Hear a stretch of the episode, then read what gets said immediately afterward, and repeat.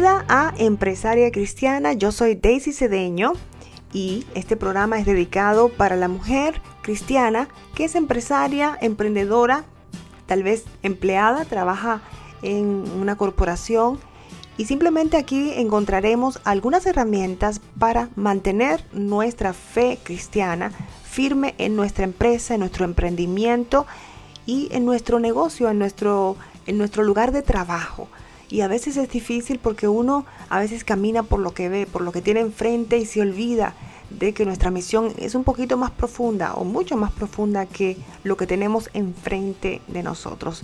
Yo soy Daisy Cedeño, estoy también navegando en aprender muchísimo sobre esto, pero hay una cosa que tengo bien clara, que Dios es el centro de mi vida, es el centro de mi corazón, Jesús es mi Señor amado. Y eso es lo que quiero seguir enfatizando y quiero recordarlo cada día porque a veces uno se pierde en la rutina, en el corre-corre.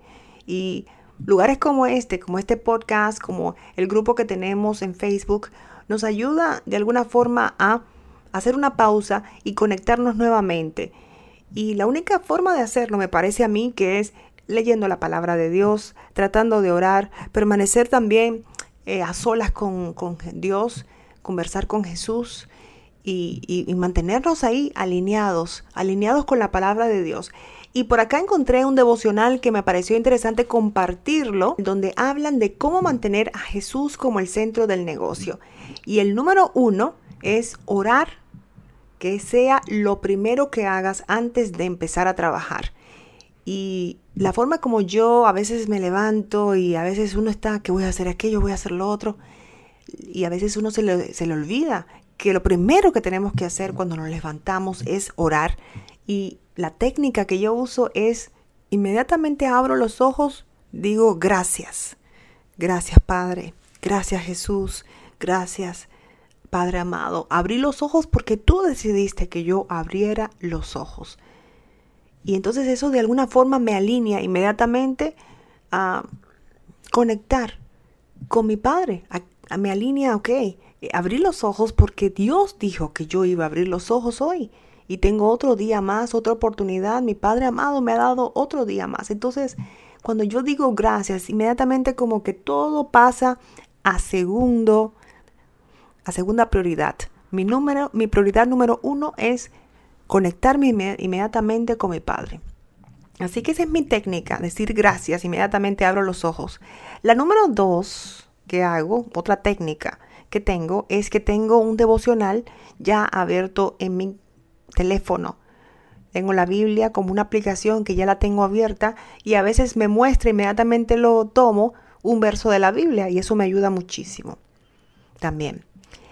De las técnicas que ellos nos recomiendan por acá en este devocional que estaba leyendo, es también que pases tiempo a solas en silencio con Dios.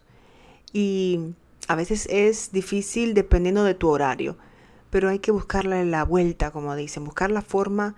Yo a veces me levanto un poquito más temprano, ya tengo algún devocional planeado que voy a leer. Eh, no puedo poner música de, de alabanza, porque los niños están durmiendo, así que no quiero como molestar a, nadie, pero a veces simplemente oro, digo un salmo, digo algo, me mantengo ahí, eh, alzo las manos y de alguna forma ahí digo, bueno, voy a mantenerme unos minutos aquí. Y cuando a veces uno se conecta, a veces se le pasa el tiempo. Y, y en esa conexión, porque es importante que ahí recarguemos energía, recarguemos también simplemente el gozo de estar en su presencia.